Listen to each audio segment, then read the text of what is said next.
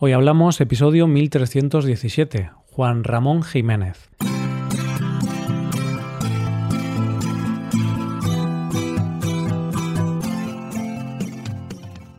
Bienvenido a Hoy Hablamos, el podcast para aprender español cada día. Puedes ver la transcripción, las explicaciones y los ejercicios interactivos de este episodio en nuestra web.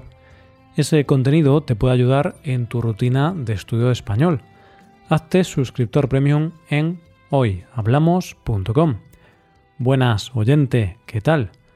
El premio Nobel que conoceremos hoy dijo, No soy yo, soy este que camina a mi lado, a quien no veo a quien a veces logro visitar y a quien en otras ocasiones olvido, que permanece calmado y silencioso mientras hablo, y perdona gentilmente cuando odio, que camina donde no estoy, que permanecerá de pie cuando muera. Hoy hablamos de Juan Ramón Jiménez. Voy a hacer una afirmación un tanto arriesgada, oyente, Pongo la mano en el fuego porque la mayoría de los españoles conocen al premio Nobel del que vamos a hablar hoy. Y voy a subir mi apuesta. Estoy seguro de que muchos españoles son capaces de recitar de memoria al menos una parte de una obra de este gran escritor que ganó el premio Nobel de Literatura. Es más, y aquí ya pongo todas mis fichas encima de la mesa, te voy a decir esa parte de la obra que no sabemos muchos españoles preparado para esta especie de magia que voy a hacer. Allá voy. El principio de esta obra es Platero es pequeño, peludo, suave, tan blando por fuera que se iría todo de algodón, que no lleva huesos. Solo los espejos de azabache de sus ojos son duros cual dos escarabajos de cristal negro. Lo dejo suelto y se va al prado, y acaricia tibiamente con su hocico, rozándolas apenas, las florecillas rosas, celestes y gualdas. Lo llamo dulcemente, Platero, y viene a mí con un trotecillo alegre, que parece que se ríe, en no sé qué cascabeleo ideal. Una vez ganada esta apuesta, ya es hora de conocer a este premio Nobel, Juan Ramón Jiménez, que ganó el premio en la categoría de literatura en el año 1956, 34 años después del anterior ganador, que fue, como recordarás, Jacinto Benavente. Ya ves que la mayor parte de los Nobel de España son escritores.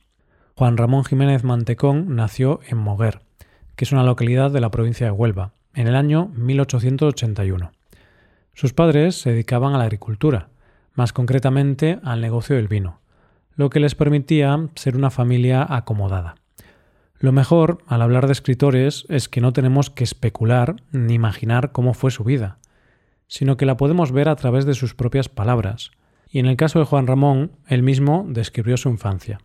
Nací en Moguer, la noche de Navidad de 1881. Mi padre era castellano y tenía los ojos azules, y mi madre andaluza, con los ojos negros. La blanca maravilla de mi pueblo guardó mi infancia en una casa vieja de grandes salones y verdes patios. De estos dulces años recuerdo que jugaba muy poco, y que era gran amigo de la soledad. En los primeros años de su infancia estudió en el Colegio San José, de su Moguer natal, pero en 1893 sus padres lo internaron en un colegio jesuita de El Puerto de Santa María, que está en la provincia de Cádiz, y que era donde estudiaban los hijos de la burguesía del momento. Antes nos contaba Juan Ramón que era un niño amigo de la soledad, y parece ser que el estar interno en ese colegio lo incrementó bastante y fue una etapa donde se volvió más melancólico e introvertido debido a la soledad, ya que la disciplina del centro era bastante dura. Como curiosidad te diré que allí coincidió con futuros dramaturgos que serían muy conocidos, como Fernando Villalón y Pedro Muñoz Seca. Pero lo que más nos interesa a nosotros de esta etapa es que, tal y como muestran sus cuadernos y libros de texto, fue el momento en que empezó a interesarse por la literatura, y llenaba estos libros y cuadernos con sus primeros versos y dibujos. El caso es que termina sus estudios, obtiene el título de bachiller y se traslada a Sevilla con una doble intención. Por un lado, hacer el curso preparatorio de Derecho para ingresar en la universidad, y por otro lado, para ser artista. Lo cierto es que Juan Ramón se siente muy atraído en un primer momento por la pintura, y por ello toma clases de pintura en el taller del pintor Salvador Clemente, donde pinta sus propias obras e incluso copia algunos maestros como Velázquez. Pero poco a poco su interés por la literatura va creciendo y desplazando su afición a la pintura, y sobre todo cuando comienza a acudir al Ateneo de Sevilla. Allí no solo empieza a leer a románticos como Becker o Rosalía de Castro, sino que acude a las tertulias de Francisco Rodríguez Marín y Luis Montoto, famosas en la ciudad. Esto, como te podrás imaginar, hizo que su afición a la literatura creciera mucho más, y es en este momento cuando empieza a hacer sus primeras colaboraciones en prensa y a publicar sus primeros poemas. Su primer poema, llamado La Guajira, se publicó en la revista El Gato Negro de Barcelona el 6 de agosto de 1898. Al año siguiente, en 1899, pasaron varias cosas. Por un lado, empezó a publicar en la revista madrileña Vida Nueva, y por otro lado, dejó sus estudios.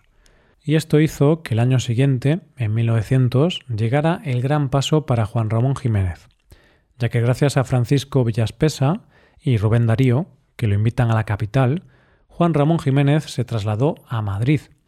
Allí se movió en el ambiente cultural y conoció a grandes autores como Rubén Darío, Valle Inclán, Azorín o Pío Baroja, y fueron ellos los que le aconsejaron sobre su manuscrito Nubes, ya que estos autores le dijeron que sería buena idea dividirlo en dos, y eso hizo.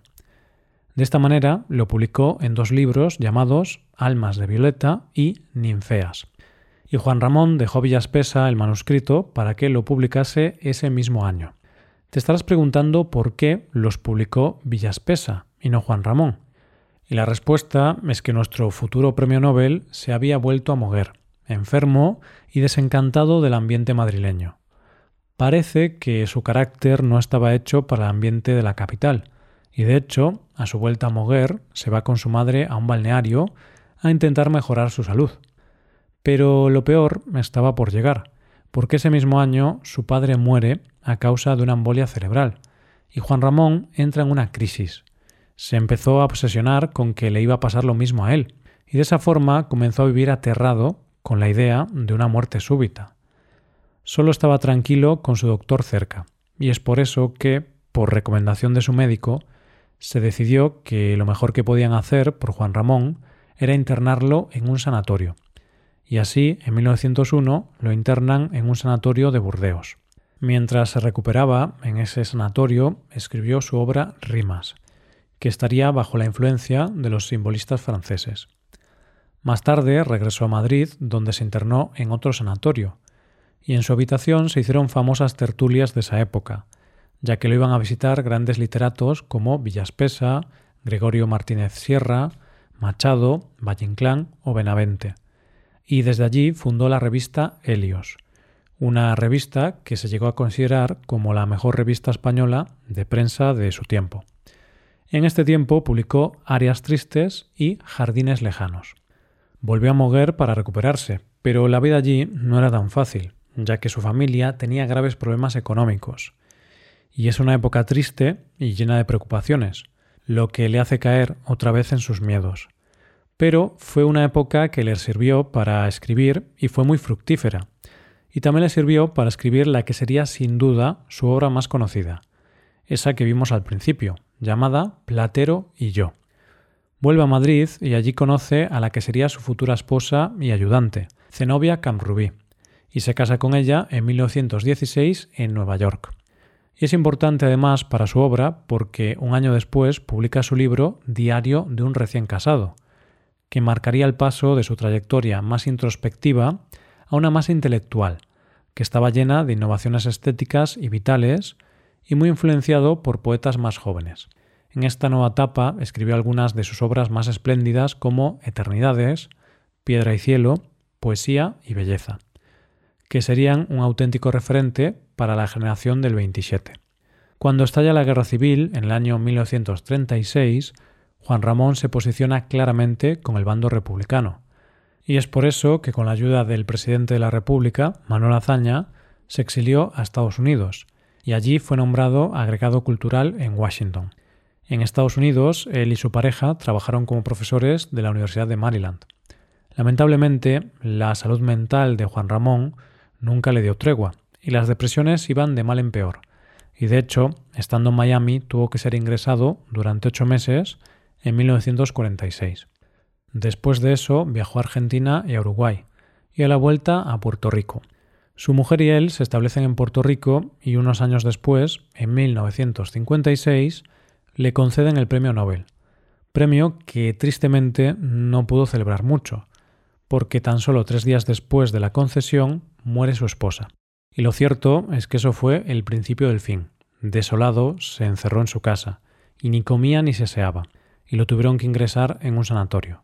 Finalmente murió dos años después, en 1958.